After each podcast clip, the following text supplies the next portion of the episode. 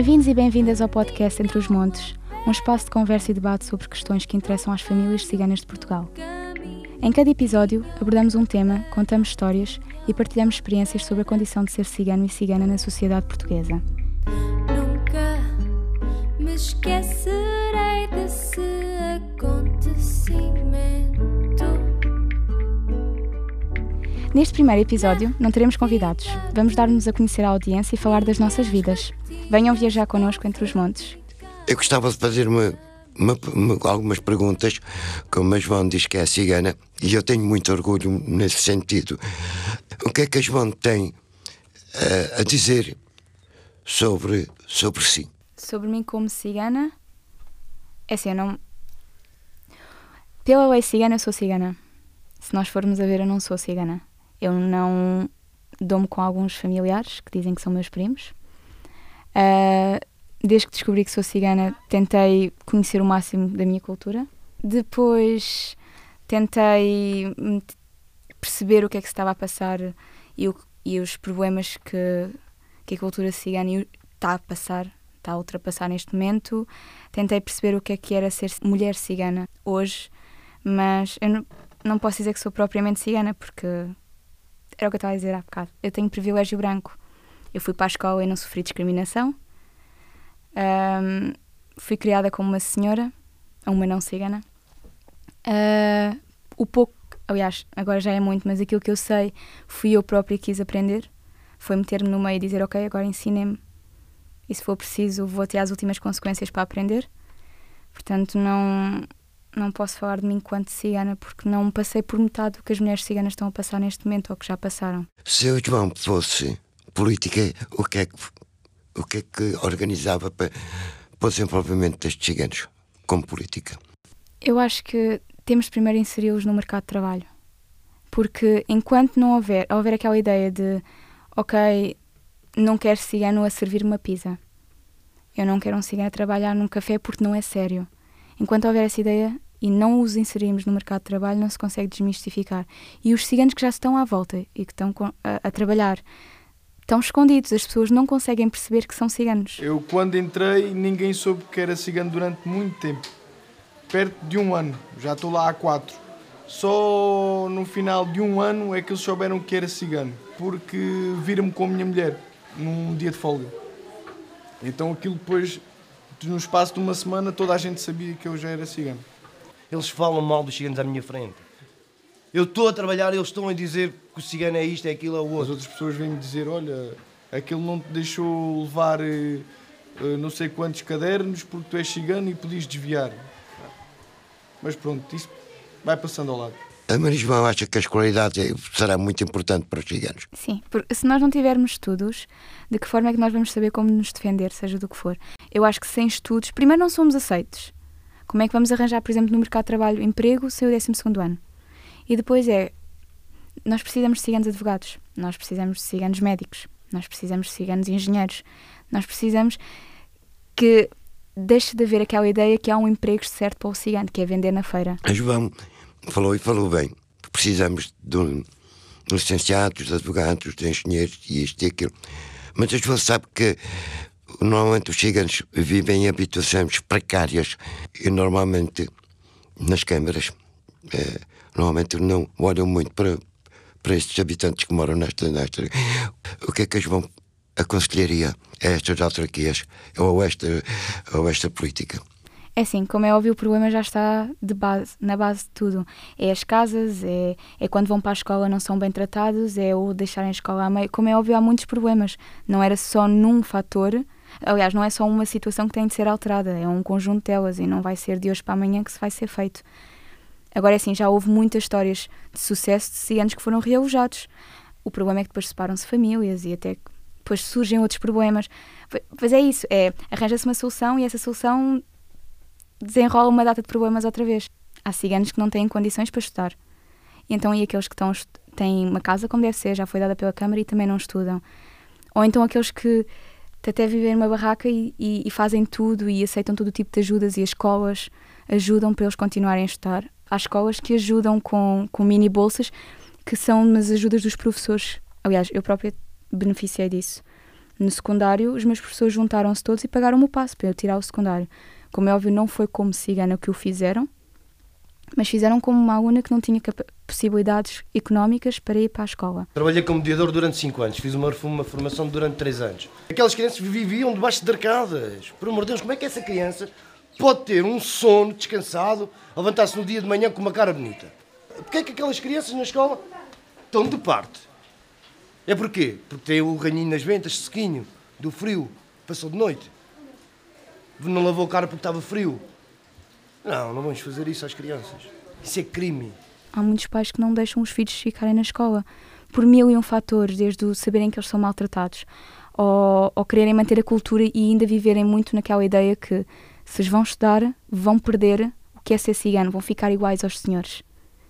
É o, então é por isso afastam-nos da escola. E depois há mil e um fatores, isto é uma bola de neve. Eu acho que não é só o resolver as casas, nem é só o dar bolsas.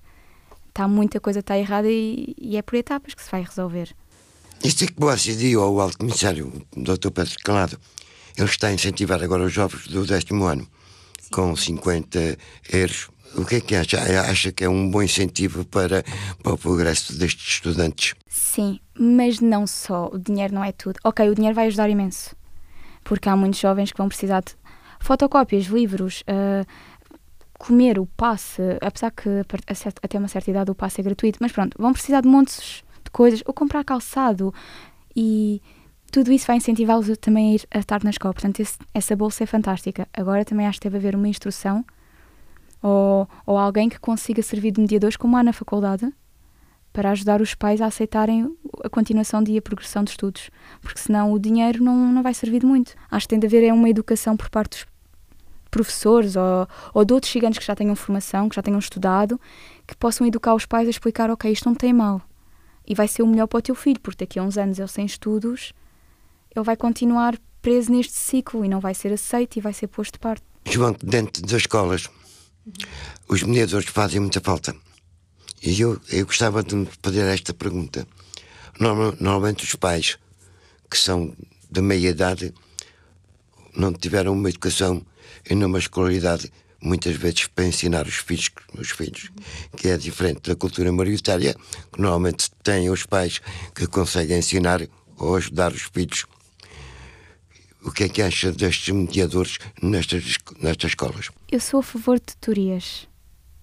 Ou seja, isso já, eu, pelo menos eu tive, não sei se depois das de existir ou não, o meu irmão já não, não teve essa sorte, mas na minha escola havia tutorias um aluno da turma escolhia-se, por exemplo, a matemática. Os alunos que realmente eram bons a matemática eram separados e, e eram colocados ao lado de pessoas que não eram tão boas a matemática e tinham uh, a responsabilidade de ajudar nos TPCs, a entender a matéria ao longo da aula, uh, a prepararem-se para os testes e aí havia uma integração.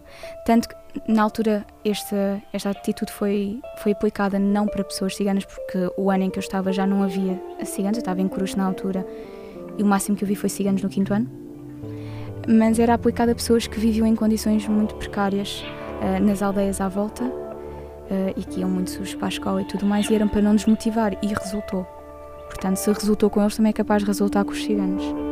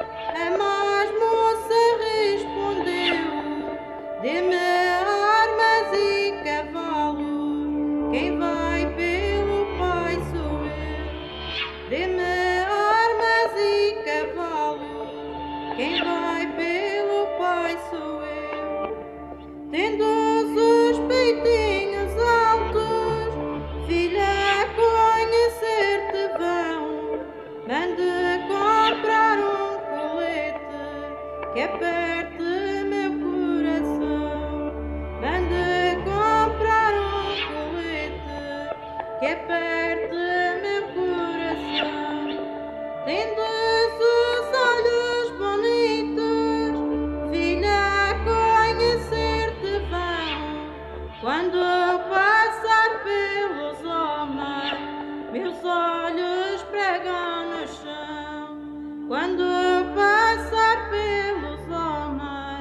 meus olhos pregam no chão. Tendes as mãos pequeninas, filha, conhecer-te vão. Mando buscar umas luvas que nunca descalçarão. Mando buscar umas luvas que nunca descalçarão. Gostava mais de lhe fazer uma pergunta. João, a questão da cidadania. Nós normalmente conhecemos os, os bairros sociais, tanto a nível nacional, e a grande dificuldade é que nós, os ciganos, temos pouca cidadania. Acha que é assim? Isso é relativo. Eu acho que nós não podemos dizer que os ciganos não têm cidadania. Também há pessoas que não são ciganas e que não têm cidadania. Isso eu acho que já vai também da educação que a pessoa levou e, e do meio que a envolve e também aquilo que a pessoa quer realmente absorver. Como é óbvio, vamos encontrar ciganos que nós poderíamos dizer que não se sabem comportar, mas também encontramos ciganos que se comportam perfeitamente e que conseguem dar uma educação aos filhos para os filhos repetirem exatamente o mesmo que eles fazem e, ser, e, e ser, serem bons cidadãos e, e serem boas pessoas para, que- para as pessoas que vos envolvem, que não são ciganos. Nós, às vezes, estes jovens e, e muitos de nós, nestas institui- instituições, às vezes, eh, temos uma grande dificuldade com, com a questão do racismo, a questão do, do- do- dos preconceitos. Muitas das vezes não nos querem ouvir, ou não nos querem dizer, ou que, não- ou que nos dificultam muito as nossas leis que temos a nível nacional e a nível de- da Assembleia da República. O que é que poderíamos fazer sobre isso? Eu acho que devia começar a haver uma desmistificação da ideia de cigano e as, as leis, porque se as pessoas não sabem, criam ideias erradas da lei e acabam por criar as suas próprias as suas próprias discriminações sobre aquela lei ou, ou sobre aquela prática. Eu acho que devia haver pelo menos uma mostrar às pessoas não ciganas o que é que é ser cigano. E que é muito mais do que as ideias que elas têm. Porque nós criamos ao longo da nossa vida ao crescermos com ciganos, ou, ou vermos, ou ouvirmos o que as pessoas dizem, nós criamos estereótipos. Eu acho que é aí que nós temos de pegar, é, é tirar essas ideias vincadas que as pessoas têm na mente e mostrar o que é que é realmente ser cigano. Só aí é que se pode também desmanchar essa onda de racismo que ainda hoje há. no emprego. Normalmente, quando nos querem eh, que nós sejamos empregados, ou disto, ou daquilo, ou num café, ou em qualquer instituição, depois não nos querem dar um ordenado su- sustentável. O que é que acha bem isso? Há o ordenado mínimo. Agora, se me disser que normalmente os ciganos não, não são tão facilmente contratados. Se são contratados, recebem ordenados baixos. E depois também não dão trabalho porque há aquela ideia do cigano que, que rouba e que não é sério.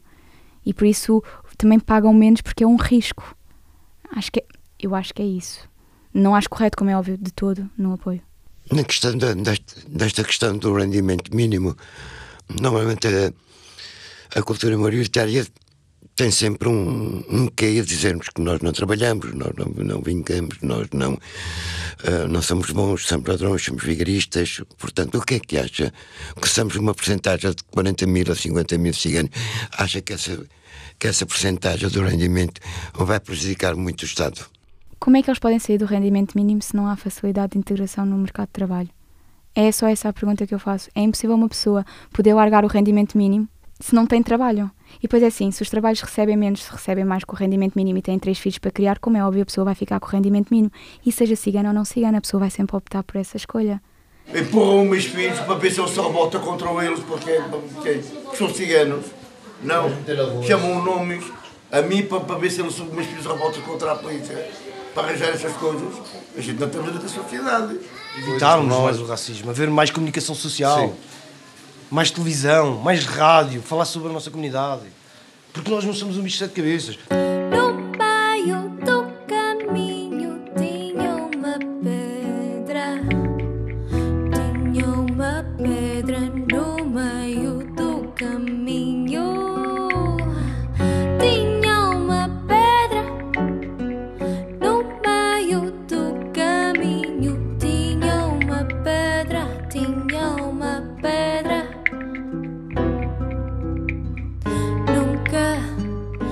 esquecer.